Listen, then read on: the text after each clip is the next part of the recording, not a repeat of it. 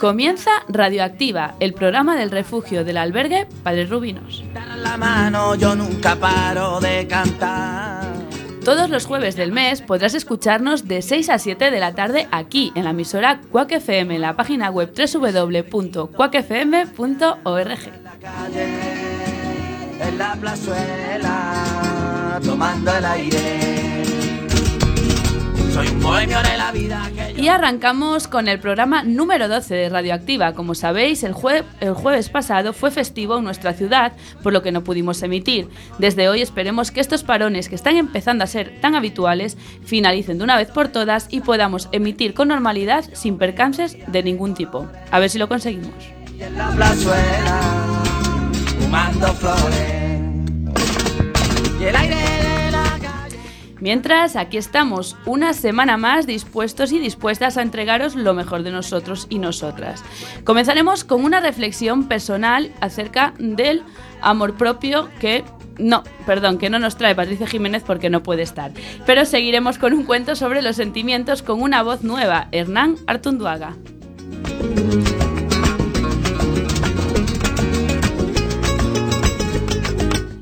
Como siempre, avanzaremos con los deportes y con toda la actualidad deportiva de manos de Ángel Pam.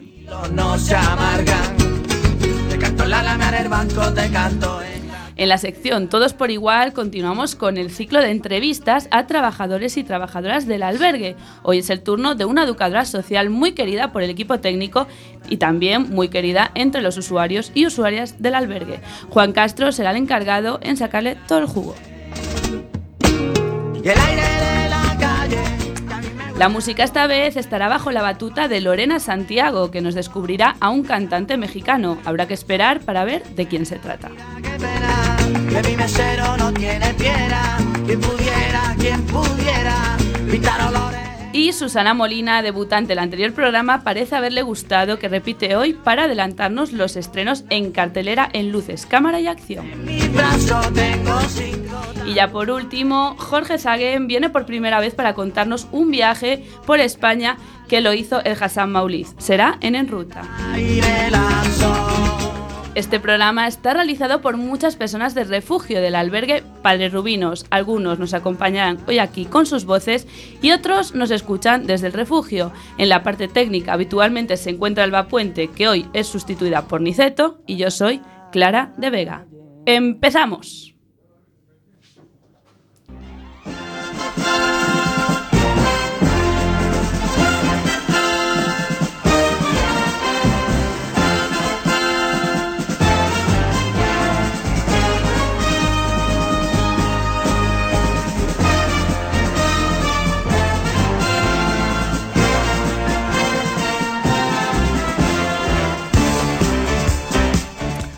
Pues aquí estamos, una semana más de Radioactiva y como todos los programas hay que darle la bienvenida a las personas que nos van a acompañar durante toda esta hora y empezamos por el fondo, vuelve nuestra querida Lorena Santiago. Muy buenas tardes Lorena. Hola, buenas tardes.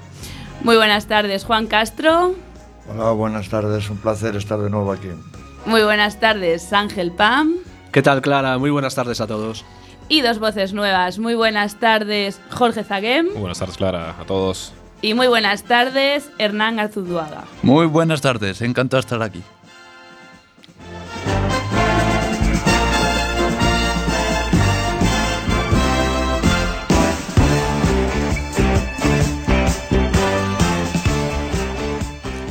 Pues como adelantamos en la cabecera, eh, vamos a empezar con un cuento que tiene mucha profundidad y tiene mucha moraleja. Es un cuento que está sacado de internet y hace varios meses un participante del taller de radio lo quiso compartir. Él es Segismundo, que hoy no puede estar aquí, pero en su lugar Hernán Artunduaga coge el testigo. Lo escuchamos.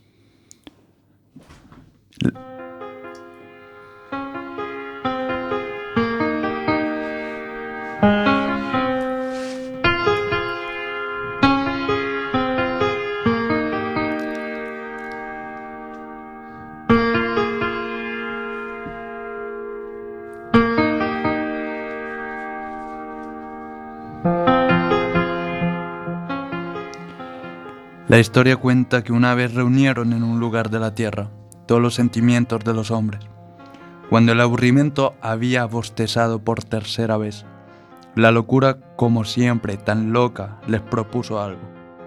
Jugamos al escondite. La intriga levantó la ceja intrigada y la curiosidad preguntó, ¿al escondite? ¿Y cómo es eso?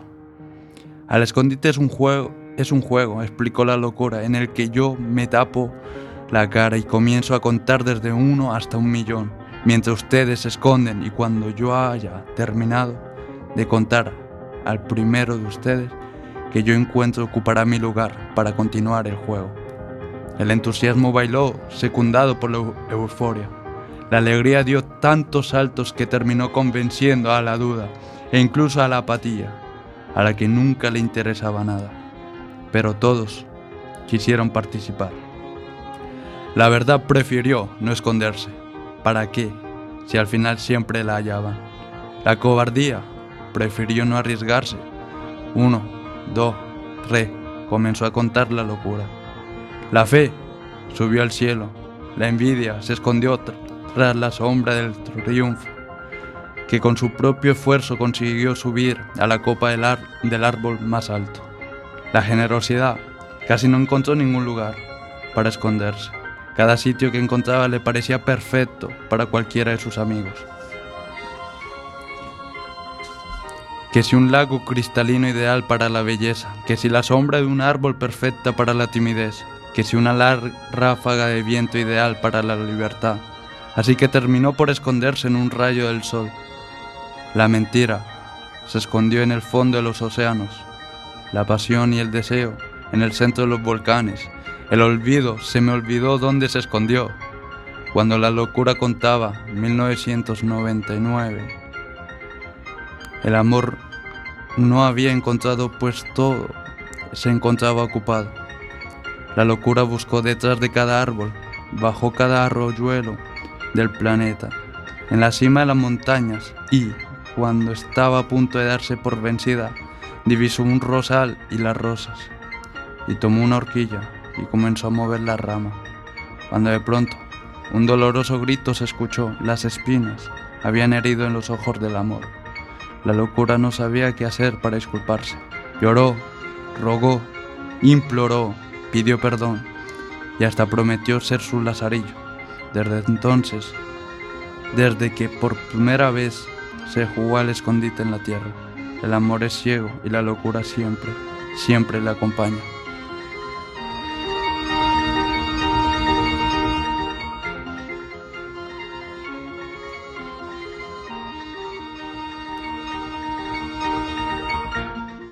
Bonito cuento, bonita metáfora.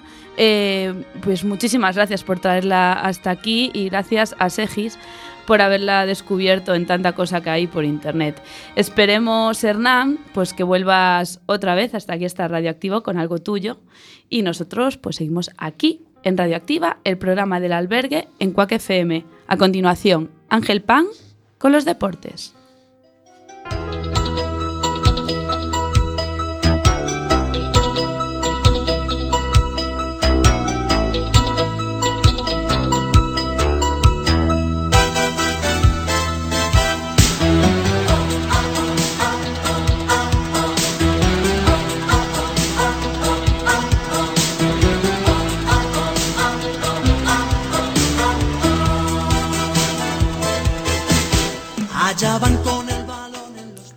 ¿Qué tal, Coruña? Muy buenas tardes a todos, chicos y chicas. Bienvenidos a la sección de deportes esta semana. Soy Ángel Pam. Hoy, aunque parezca mentira en mí, no voy a hablar sobre el deporte rey por antonomasia, el fútbol. Abarcaremos la Liga CB y NBA de baloncesto y el rugby, donde la selección española, conocida como los Leones, está a una sola victoria de consolidar su clasificación para un mundial después de 20 años.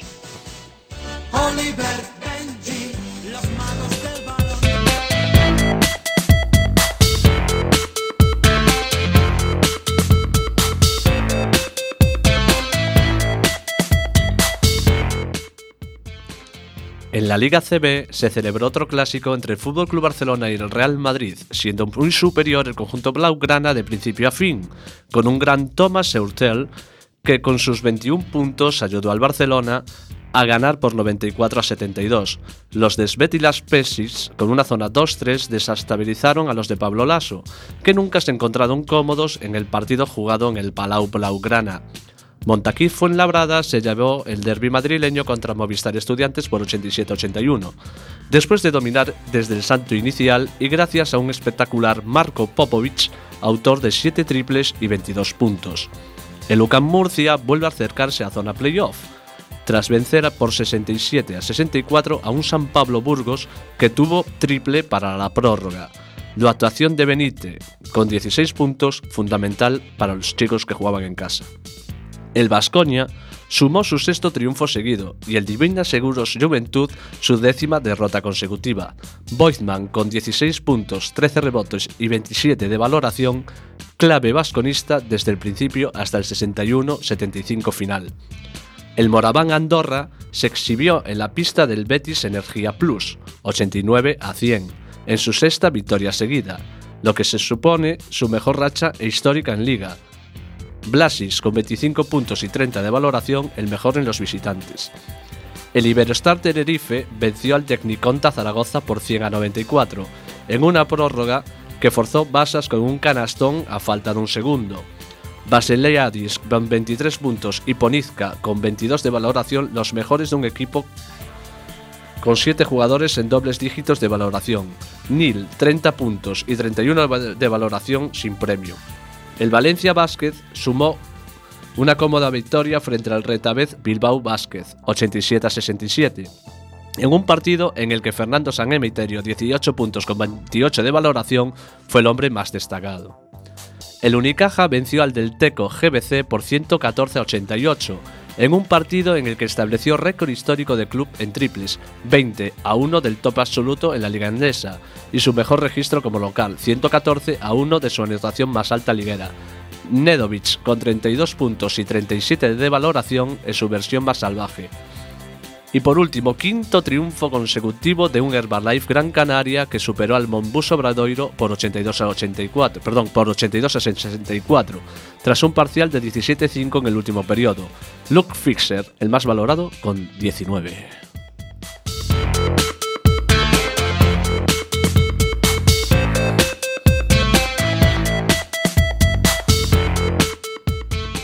Mientras tanto, en la NBA, está viendo sorpresas de cara a la clasificación de los playoffs por el título, el deseado anillo. Equipos como San Antonio Spurs e incluso Los Ángeles Lakers todavía no están clasificados a falta de pocos partidos para la finalización de la liga regular.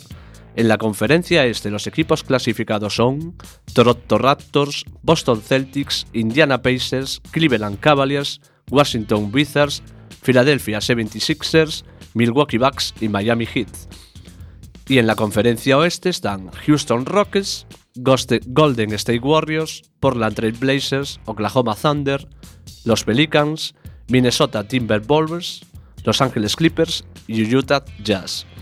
El conjunto de la zona mormona de Estados Unidos cierra por el momento los equipos clasificados hasta el momento, quedando todavía mucho en juego, pero que no se desvisten los claros aspirantes al título, porque al mínimo error pueden quedar fuera.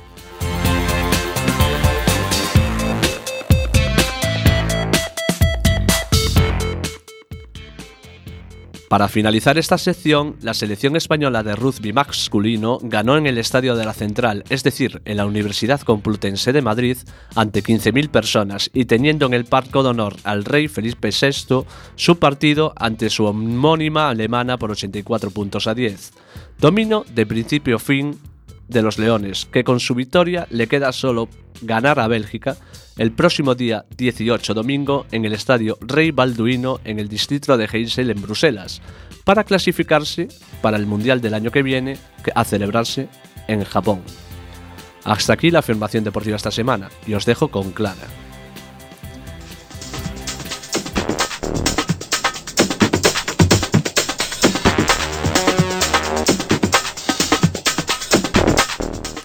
Muchas gracias Ángel, como siempre, por traernos toda la actualidad deportiva y es el momento del repaso por la Liga Social Ciudad de A Coruña.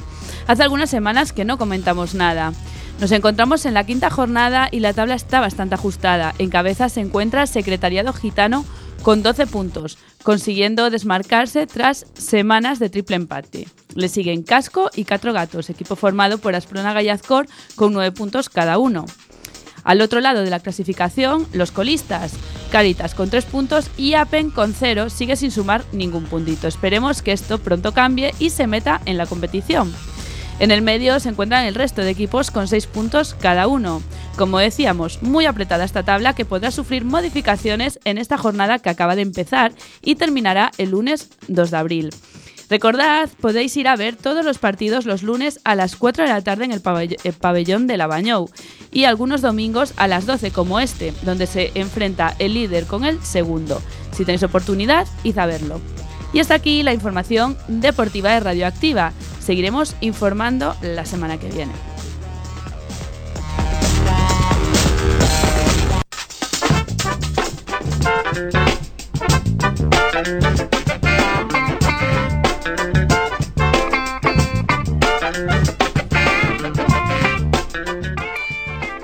Aquí seguimos, continuamos en Radioactiva, el programa del refugio del albergue Padre Rubinos. Son las 6 y 16 minutos. Estamos en directo en Quack FM, en la página web www.quackfm.org.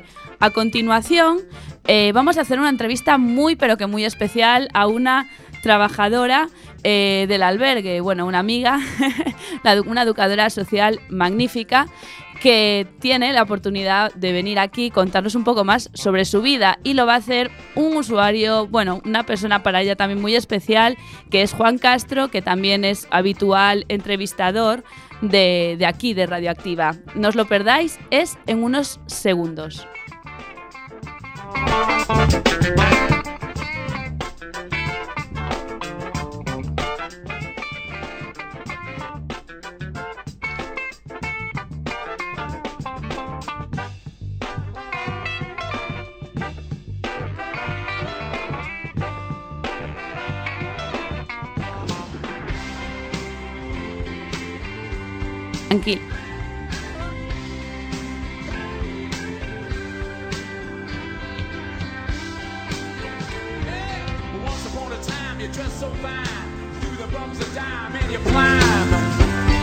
Then you, yeah, people call, say me where now you're bound to fall.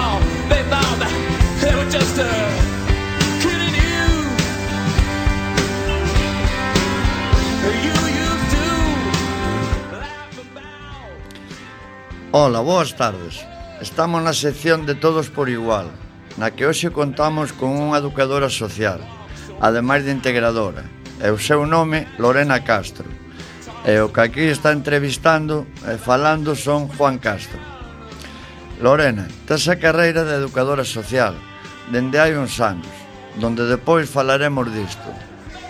Eu tive a oportunidade de terte como educadora, un tempo no que me enseñaches moita cousa, como os demais usuarios do refuxio, que tiveron dispostos a aprender e a facer caso das indicacións que se nos daban. Agradecemosche, Lorena, a túa presencia no programa da radio, do albergue, que se emite en directo, Radio Cuac. Somos conscientes de que tes traballo no refuxio, polo que valoramos e agradecemos máis a túa presencia aquí. Antes de empezar a entrevista, decir que para min É un placer. Estou encantado de poder facerche esta entrevista. Dito isto, se si estar disposta, empezamos a entrevista. Que foi o que che levou a estudiar Educación Social e non outra cousa? E onde estudiache a carreira? Hola, boas tardes a todos. Vaya comezo, Juan. Eh, pois a ver, eh, eu eh, fixen a carreira aquí na Coruña, na Universidade del Viña, Eh, pois foi un pouco a vocación. Eh, creo recordar que tiña como 15 anos eh, cando fun a orientadora laboral no instituto. Eu preguntei, non? Díxenlle, eh, quero estudiar algo eh, que me leva a axudar a xente. Eu vía cousas que me parecían tremendamente inxustas e pois quería axudar un pouquiño a mellorar eh, unha parte da sociedade. Entón, ela faloume de, de educación social e aí empezou un pouco todo. Daquela xa empezaches de xoven a pensar en facer esta carreira. Sí, sí.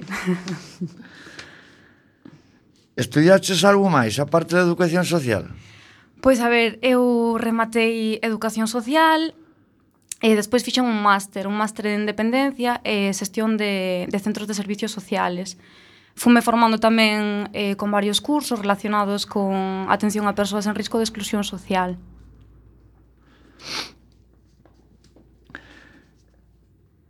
Eh, penso como usuario que cada un somos un mundo e temos distintos problemas personales, como podrás comprobar no día a día no teu traballo.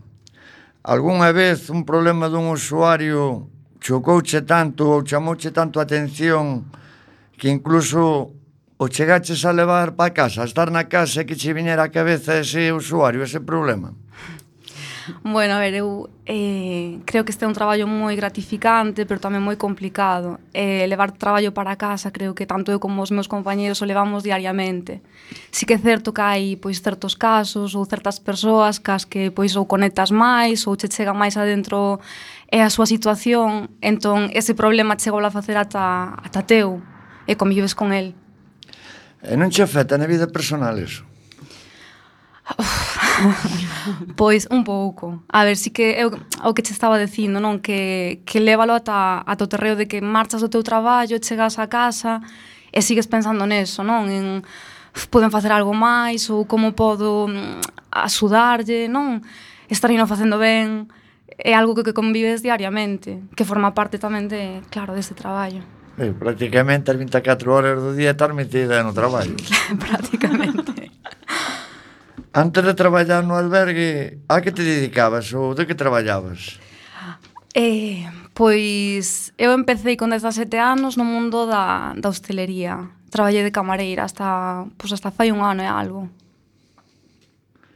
Non me imaginaba eu que traballaba de camareira, vale. Pois sí, pois sí. eh, digo eu, Lorena, tes algo pensado ou ainda é moi pronto pa cando salgas do albergue por finalizar o teu traballo, no que vas facer ou en que vas traballar? A ver, eh, gustaríame que isto fora algo eh, para largo. Sí que teño eh, un proxecto eh, na cabeza, pero eh, digamos que nun futuro aínda moi lonxano, vale? Eh, fai pouco visitei en, en Girona unha, unha granxa na que traballan persoas en risco de exclusión social, eh, persoas con diversidade funcional. A verdade que é un proxecto eh, que me parece maravilloso, e gustaríame facer algo así. O que pasa que, claro, é, un, é soñar moito grande, digamos. Pero sí, non descarto que, que se si teño a posibilidade, eh, dentro dun futuro poder facer algo similar. Como dixen antes, eres educadora social, en que por, que por circunstancias ahora esteas de integradora tamén. Podes explicarnos que cambios notas e se hai diferencias moi grandes e que máis botas de menos de cando estabas de educadora? A ver, eh, eu creo que o traballo é realmente moi similar porque ambos nos dedicamos a, a traballar con persoas. E Sí que é certo que pois que agora eh, nos centramos un pouco máis neste caso eh, nas persoas externas tamén. Vale, aínda que traballamos en actividades con xente que está pernotando no albergue, traballo moito máis con xente externa. É como que pois, abrimos un pouco máis a máis persoas. Esa é a parte que sí que me gusta desto. Son traballos totalmente diferentes, ainda que moi similares. E non botas de menos traballo cos usuarios, o día a día, dos problemas que teñan os usuarios a poder axudarlle. A ver, moito. Intento, pois, un pouco, digamos, trampear aí. Eh, e, e sí que intento, pois, buscar un, un oco para, para falar ca xente en, en despacho de maneira máis individualizada e máis personal. Lore, este traballo que faz cada día enchete interiormente. Estás satisfeita co que faz? Agora como integradora ou como educadora, sinteste satisfeita eh, eh chea, eh, enchete completamente. A ver, eh, que non sei como explicar, é que eu eh, sempre que me, que me fago esta pregunta, non? Que, que houbera feito se non houbera feito educación social? E a verdade é que nunca cheguei a encontrar esa resposta. Eh, entonces creo que aí está o que me estás preguntando. Eh, encheme plenamente. Un traballo que, que, que é o que che decía antes, non? Pois vas con moitas cousas para casa, con unha carga emocional eh, moi grande, pero tamén che crea unha satisfacción inmensa. Eh, ver certos procesos, eh, como a xente pois eh, vai evolucionando, como podes ir dar pasiños eh, con eles, eso pois enchete moito a nivel personal, a verdad. Eu tive un bo tempo como educadora, que as nosas loitas, eh, que as nosas risas e que os nosos problemas no que aprendí moitas cousas. Incluso podo decir que crecín como persona. E quero aproveitar dende a radio COAC para agradecerche a paciencia que te veches comigo e, sobre todo, a labor que fixeches comigo e de todo o corazón aproveitar públicamente para darche as gracias. Ala. Imagino que habrá moitos compañeiros no albergue que pensarán como a min. E nada do que fixo comigo de educadora que un saco roto. O que lle cae é porque non pon a súa parte e non fai caso do que se lle manda facer ou non quere. Cada un. E xa, para ir finalizando, darche as gracias e agradecer a túa presencia hoxe aquí. Porque, como decíamos antes, somos conscientes do traballo que tens no refuxio. E ainda así accederas a vir a facer a entrevista a cal me encantou facer. Para rematar, unha última pregunta. Por que lle recomendarías a unha persoa que tivera na rúa ou nunha mala situación que viñera ao albergue, se nunca xa había estado no albergue? E como a convencerías? Como tratarías de convencela? Bueno, o primeiro, dartes gracias por estas palabras tan bonitas. Eh, yo chesme hasta saltar aí a lagrimilla. Eh, non sei, para min tamén foi un, un placer traballar contigo, Juan. Eh, E, eh, bueno, despois che daría un abrazo aí fora. eh, que faría para convencelo? Bueno, creo que non hai que convencer a ninguén, vale, que, que ten que tamén partir de un... Eh, sí que podo decir que, que o albergue, que, que o refugio, pois pues que é un sitio totalmente diferente. Eh, traballase dunha maneira que eu nunca vira, eh, e inicianse procesos de intervención, non é simplemente un albergue de paso.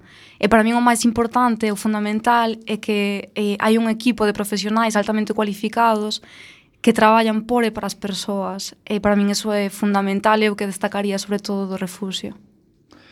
Bueno, con isto, darche as gracias, Lorena, por participar en Radio Cuac, o programa que sabes que é do refugio, E se outro día queres volver, ter as portas abertas para volver. repetirei, repetirei. Moitas gracias, Juan.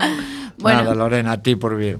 Antes de rematar esta entrevista tan emotiva, que creo que estamos todos así un poquillo emocionados, eh, eu teño que facerche a, a pregunta que lle fago a todas as persoas que veñen do albergo, se sean traba, traballadores ou usuarios, usuarias. E, eh, que significa para ti Padre Rubinos? Como o definirías cunha palabra, cunha frase? Ou, bueno, pois que significa ou que, que é para ti Padre Rubinos, Lorena? É unha frase. Eu creo que máis que unha frase, eh, para min é unha palabra. Que, unha palabra. Eh, pois segunda familia. Para min si sí é eso. Mm. Bueno, pois con eso nos quedamos e eh, tamén agradecer dende aquí a nivel personal eh, a, a, bo compa a boa compañeira que eres, Gracias. que sempre estás cunha sonri cun un sorriso, eh, sempre estás disposta a axudar, é eh, unha maravilla traballar contigo. Gracias.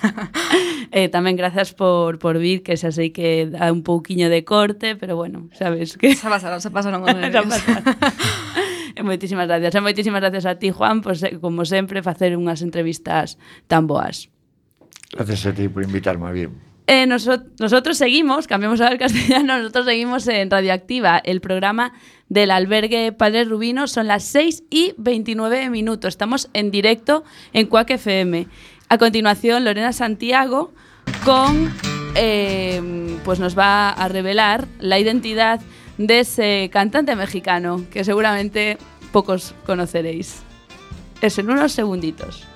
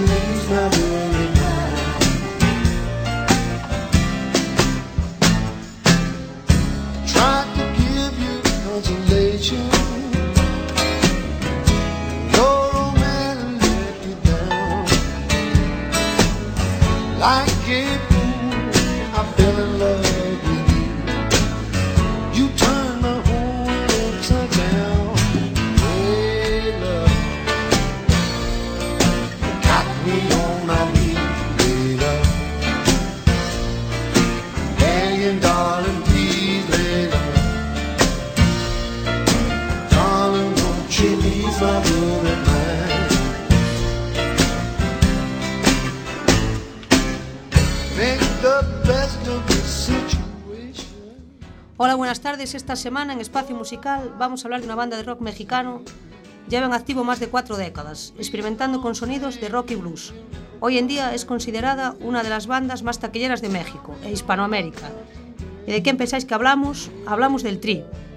En 1971, Three Souls on My Mind, hoy como inglés, os lo digo en español, Tres Almas en mi mente, participó en el Festival de Rock y Ruedas de Avándaro eh, cabe destacar de este festival que tiene un movimiento conocido como La Onda. Celebra la vida, la paz, el amor, la ecología y las artes en general. El grupo vendió más de 30 millones de discos a lo largo de su carrera. Ha tenido cinco nominaciones para el premio Grammy bajo la categoría de Mejor Álbum de Rock, Vocal, Dúo o Grupo para Alex Lora. 40 rolas del alma, Mi mente, mi aferración, se titulaba en el 2009 el álbum. Mejor álbum fin de siglo en el 99, en el 2001 No podemos volar y en el 2005 por 35 años y lo que falta todavía. Y en el 98 por el álbum Cuando tú no estás, que da título a la canción que vamos a escuchar ahora.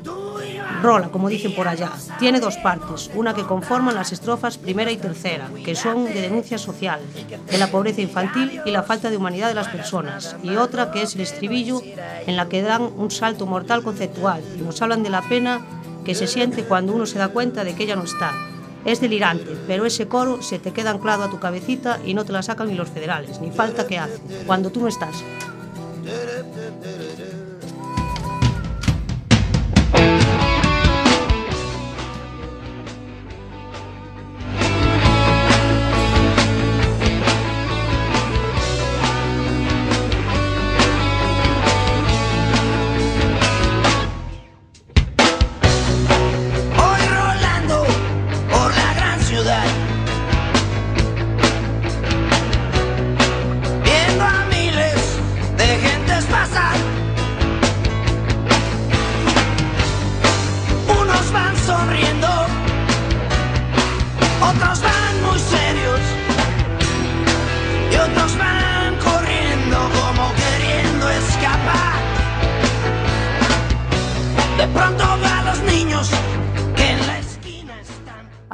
Los 80, el vocalista y bajista Alex Lora se casa con su novia de años, Celia García, lo que crea cierta fricción con el baterista Charlie, debido a que el grupo hasta ese momento había trabajado de manera independiente y con cierta informalidad al momento de cerrar contratos.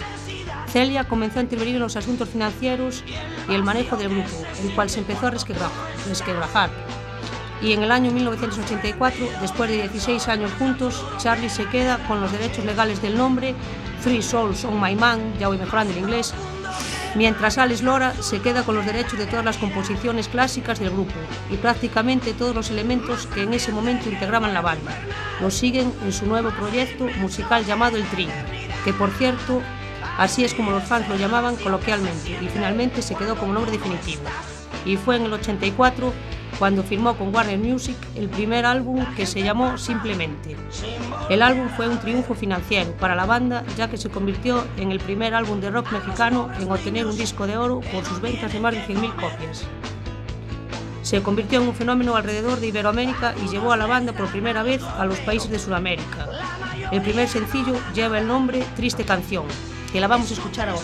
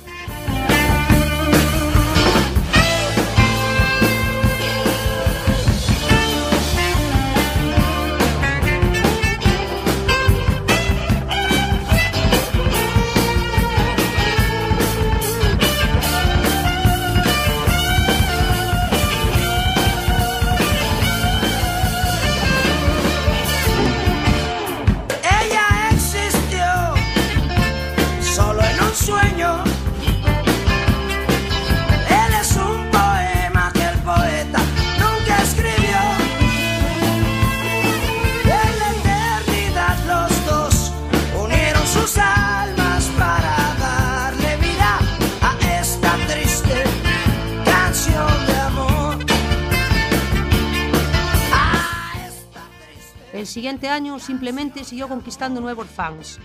Fue todo un éxito en Perú. El Tri via- viajó a ese país en el 86 y realizó dos magnos conciertos en la Plaza de Toros de Achu. El éxito fue tal que el año siguiente regresó para realizar una gira en la cual recorrió, recorrió siete ciudades más.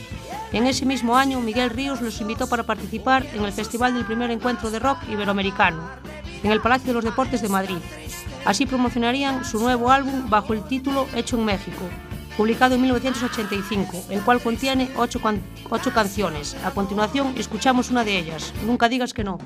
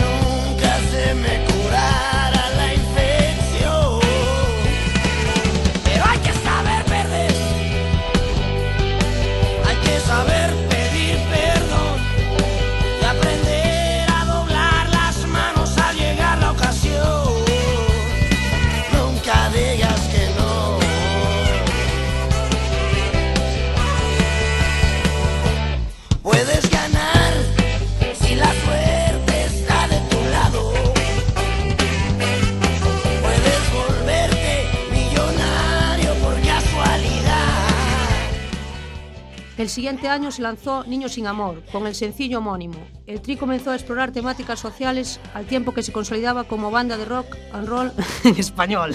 El disco fue considerado multiplatino y es considerado uno de los mejores de la banda. En el 87 sacan el álbum Otra Tocada Más. En este álbum podemos apreciar el nuevo miembro, el bajista Rubén Soriano. En el 88 la banda grabó su primer álbum en vivo, El Tri, titulado En vivo desde la cárcel de Santa Marta. En la década de los 90 la banda viajó en Los Ángeles para grabar su primer disco en Estados Unidos, una leyenda viva llamada El Tri, con canciones como Viejas de Vecindad y Millones de Niños, esta última dedicada a los millones de niños pobres que hay alrededor del mundo. Con su álbum 25 años hizo historia. Su primer sencillo, Pobre Soñador, le abrió más horizontes a la banda y le ayudó a, mantener viva, a mantenerse viva y entre los más conocidas a nivel internacional. MTV invita, NTV, perdón, el inglés, invita al grupo para grabar un Unplugged. Sería la tercera banda de rock en hacerlo, pero por desacuerdos entre la disquera y la banda no salió a la venta hasta nueve años después. Escuchamos uno de los temas que componen este álbum, que por cierto también se acabaría editando en DVD, el título Pobre Soñador.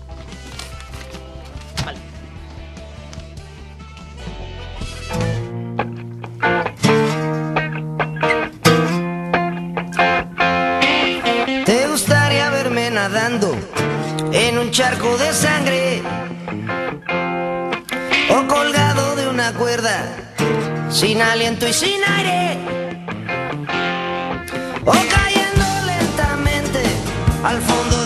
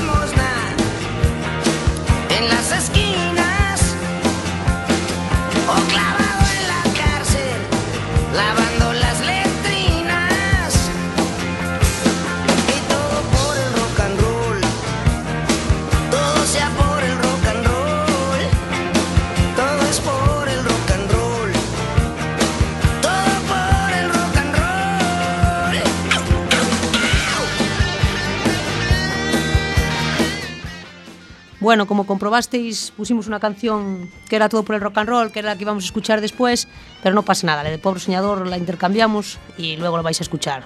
Perder no la vais a perder. Pero seguimos, en el 96 la banda sacó el álbum de Hoyos en la Bolsa con mensajes de conciencia política y económica abordando gran cantidad de temas sociales. En el 97 el Tri volvió a conquistar el Perú al ser parte del Rock Beach, donde congrega a 200.000 personas, todo un récord de asistencia. Ese mismo año invitaron a Carlos Santana a tocar con ellos el sencillo Virgen Morena, como guitarrista, en el álbum Cuando tú no estás, nominado a Grammy, eso ya lo dije al principio, con el álbum Fin de siglo en el 98, también nominado. Bueno, este álbum Fin de siglo tiene una mezcla más clara de rock y blues. Es el primero de la banda que contiene opciones de software, ya que al insertar el disco en una computadora automáticamente se abre un archivo con fotos, historia, chistes y juegos automáticamente, así como también la discografía de la banda, hoy os sonará de lo más normal, pero en el 97 molaba. Bueno, en el año, en el otoño del 98, la banda grabó en vivo con Sinfonía en el Auditorio Nacional por primera vez y en la primavera salió a la venta el álbum titulado Sinfónico. En el 2000 la banda saca No Podemos Volar con el sencillo homónimo y Madre Tierra, dueto con Miguel Ríos. Los años siguientes son éxito tras éxito. En el 2003 la banda vuelve a ser historia con el disco doble en vivo titulado Alex Lora 35 años y lo que falta todavía, disco que conmemora los 35 años de la banda. En 2005 rompe relaciones con su discografía. En una entrevista, Lora respondió a la pregunta de que por qué decidió independizarse y editar el álbum Más allá del bien y del mal en 2008 a través de Lora Records, diciendo, lo que hicimos con este disco fue darle vida a nuestra nueva música, porque en una compañía de discos que, como todas las compañías de discos, ya no hace nueva música. Y así siguen hasta hoy en día los de esta banda, con letras que hablan generalmente sobre lo que es ser un joven rockero, aunque también tocan temas como el amor, la mala suerte, la melancolía, la soledad, temas influyentes de la sociedad como la inmigración irregular, los movimientos revolucionarios del continente, además de unas cuantas críticas hacia la corrupción de los políticos mexicanos, todo esto siempre con letras llenas de picardía, humor e ironía.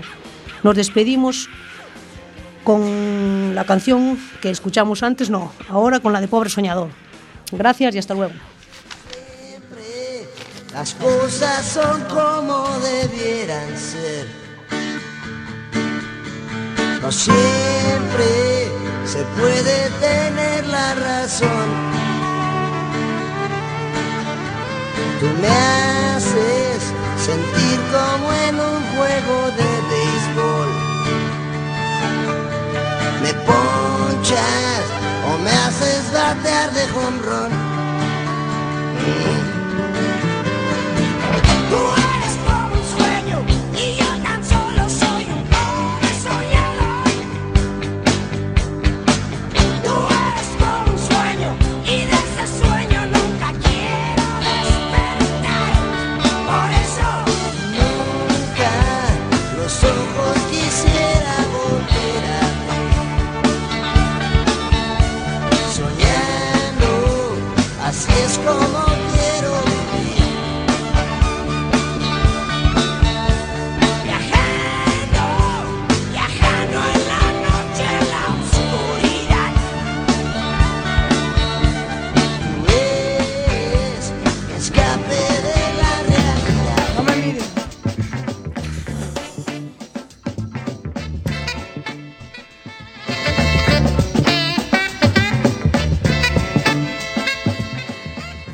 muchísimas gracias, Lore, por traernos eh, a este, bueno, por descubrirnos a este cantante mexicano. La verdad que tiene bastante repertorio y bastante, ¿cuántos dijiste? 50 años, ¿no? A sus espaldas. 50, 50.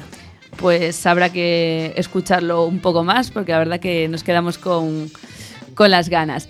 Y nos vamos a Luces, Cámara y Acción con Susana, que repite, eh, Susana Molina, repite hoy en Luces, Acción, también trayéndonos los estrenos de esta semana. Esto es Radioactiva, el programa del refugio del albergue Pales Rubinos. Son las 6 y 45 minutos. Estamos en directo en Quack FM, en la, la- página web www.quackfm.org. Escuchamos a Susana Molina.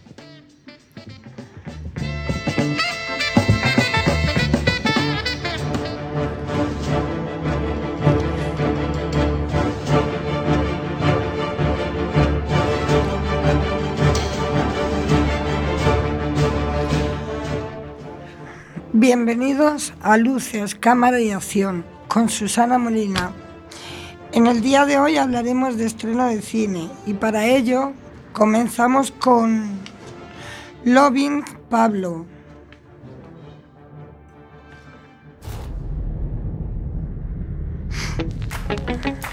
Cuidado donde pisan que aquí a veces tiran cadáveres. Construimos casas para los pobres. Vamos a terminar las primeras 600, pero queremos construir 2000. ¿Y de dónde sale el dinero? Un kilo de cocaína vale 7.000 dólares aquí en Colombia. En Estados Unidos alcanza los 150.000. Echen cuentas. Despite our best efforts, illegal cocaine is coming into our country Película dirigida por Fernando León de Araona, de Aranoa, perdón. Tráiler. Drama sobre el narco- narcotraficante colombiano Pablo Escobar, basado en el libro Amando a Pablo, odiando a Escobar, escrito por la periodista Virginia Vallejo, donde se cuenta la relación amorosa que mantuvo con el nar- narcotraficante en la década de los 80. a matar gente. Así aprenderán respeto. Las guerras no se ganan a medias. A continuación seguimos con un estreno digno de mencionar, María Magdalena.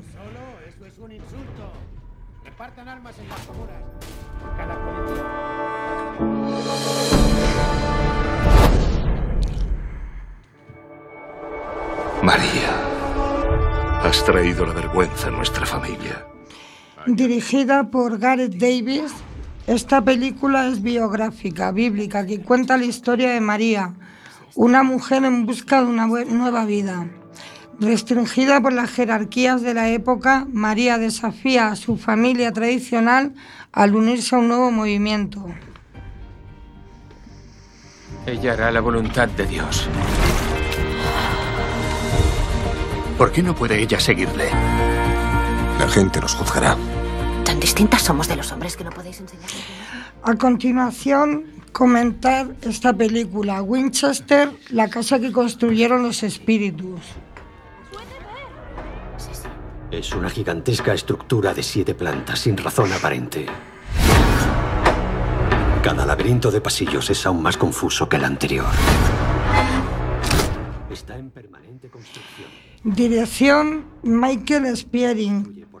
Basada en la historia de la mansión Winche- Winchester, situada en California a 50 millas de San Francisco. Esta mansión fue construida por la heredera del creador de los rifles Winchester, Sarah Winchester. Y su convicción de que los fantasmas la acosaban la llevó a construir más de 160 habitaciones, escaleras que no llevan a ninguna parte y puertas que al abrirse descubrían un muro. Todo con la intención de esquivar los seres del otro mundo.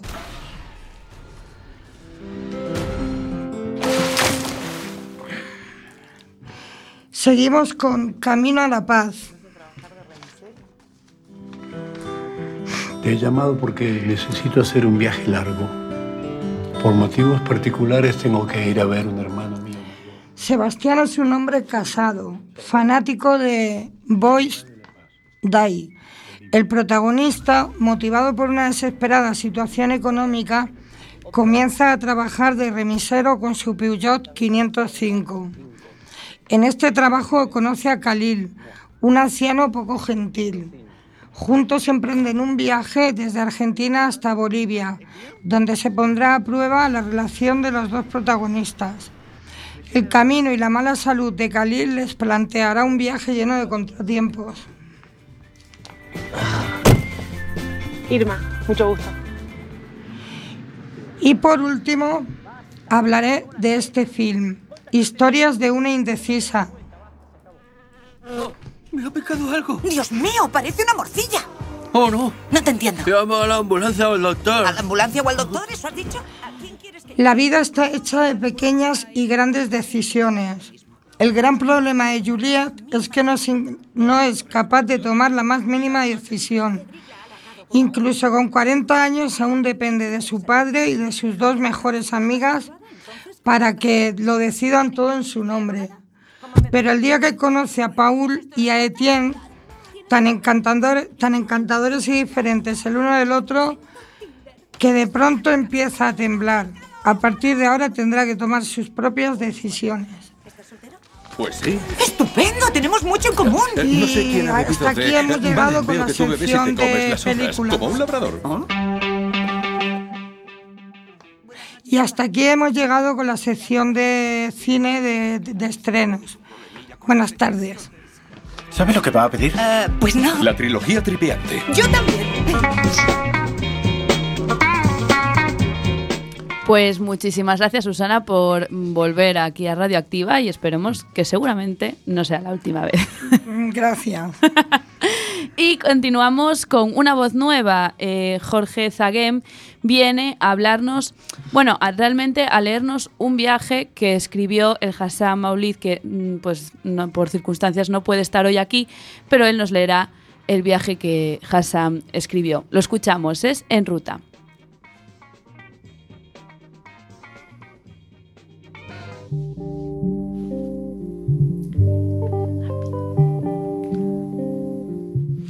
Buenas tardes a todos, bienvenidos a la sección en ruta. Mi nombre es, Alas- es Maulid, soy marroquí y hoy os voy a hablar sobre los lugares que conozco de España. Entré en España en el año 1970. Vine porque tenía amigos y quería conocer España. En el año 70, en Marruecos, era muy difícil conseguir un pasaporte. Solo lo tenía la gente de dinero, excepto las mujeres. Es a partir del año 90 que ya lo puede conseguir todo el mundo. La primera ciudad en la que estuve fue Madrid. Me fui allí con mi padre porque trabajaba. Él conocía a una persona que llevaba un hotel y me dejó allí tres meses porque tenía que irse a otra ciudad a trabajar.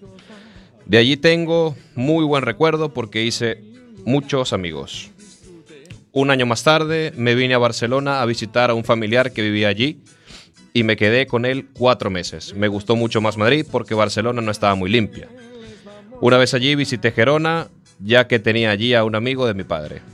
Me gustó mucho los pueblos de alrededor de Gerona, las playas y el turismo que hay allí. Ocho meses después fui a Bilbao, ya que mi primo vivía allí y me quedé dos meses. Me sorprendió que allí la gente tenía una mentalidad muy abierta. Una vez allí también visité San Sebastián y la frontera. Ahora pueden pasar libremente andando si quieren, pero antes la frontera estaba muy controlada. Un año después de ir al País Vasco fui a Granada. No tenía ni amigos ni conocidos, pero quería ver la, Al Alhambra y la arquitectura árabe. También fui a Lanjar- Lanjarrón, es una zona muy verde y bonita. Cerca de Lanjarrón hay una playa que también es muy bonita. Está por la zona de Málaga. Ocho meses después volví a Madrid y me quedé allí más de un año. Estuve trabajando en una fábrica donde hacíamos los suelos de losa. Me fui a la fábrica y desde Madrid viajé a Alicante porque tenía conocidos y visité todos los pueblos alrededor. Y el que más me gustó fue Torrejón. Me gustaron sus playas y porque era una zona turística. Estuve por esas tierras unos siete meses. Regresé a Marruecos y cuatro meses después me fui a Santander a visitar a un amigo que había conocido la primera vez que fui a Madrid. Estuve con él cuatro meses aprovechando que estaba allí. También visité un pueblo de Asturias. No recuerdo el nombre del pueblo, pero sí me acuerdo de lo verde que era y de su gente que tenía una mentalidad un poco más cerrada que en el País Vasco. Volví a Marruecos y cinco meses más tarde regresé a Madrid y me quedé allí cuatro años trabajando en la misma fábrica que estuve antes, haciendo los suelos de losa. En el año 90, desde Madrid, visité Ferrol y en el 93 estuve en Coruña, Santiago de Compostela, Pontevedra, Vigo y Lugo. Desde ese año estuve viajando a Madrid, de Madrid a Coruña, bueno, muy a menudo, ya que tengo amigos en Coruña y me gusta mucho más esta ciudad. La playa, las zonas verdes que tiene y bueno. A partir del 2000 me vine a vivir a Coruña hasta ahora, pero me gustaría seguir viajando y conocer más lugares de España.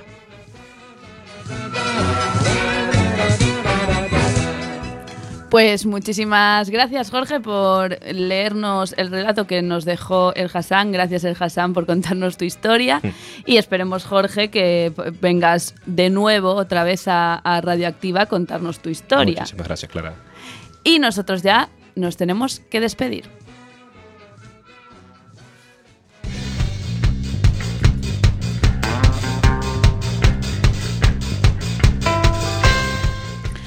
Pues son las 18 y 56 minutos. Ya llegó el final de este Radioactiva número 12. No queda tiempo para más. Seguid conectados aquí en Quack FM desde la página web www.quackfm.org.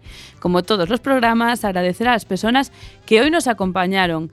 Hernán Artunduaga, Ángel Pan, Juan Castro, Lorena Santiago, Susana Molina y Jorge Zaguem. Y por supuesto, dar las gracias por el trabajo de todos y todas las que participan cada semana en este gran proyecto desde el albergue. Nosotros nos veremos, esperemos, el próximo jueves 22 de marzo, marzo de 6 a 7 con muchos más temas. Gracias por estar ahí.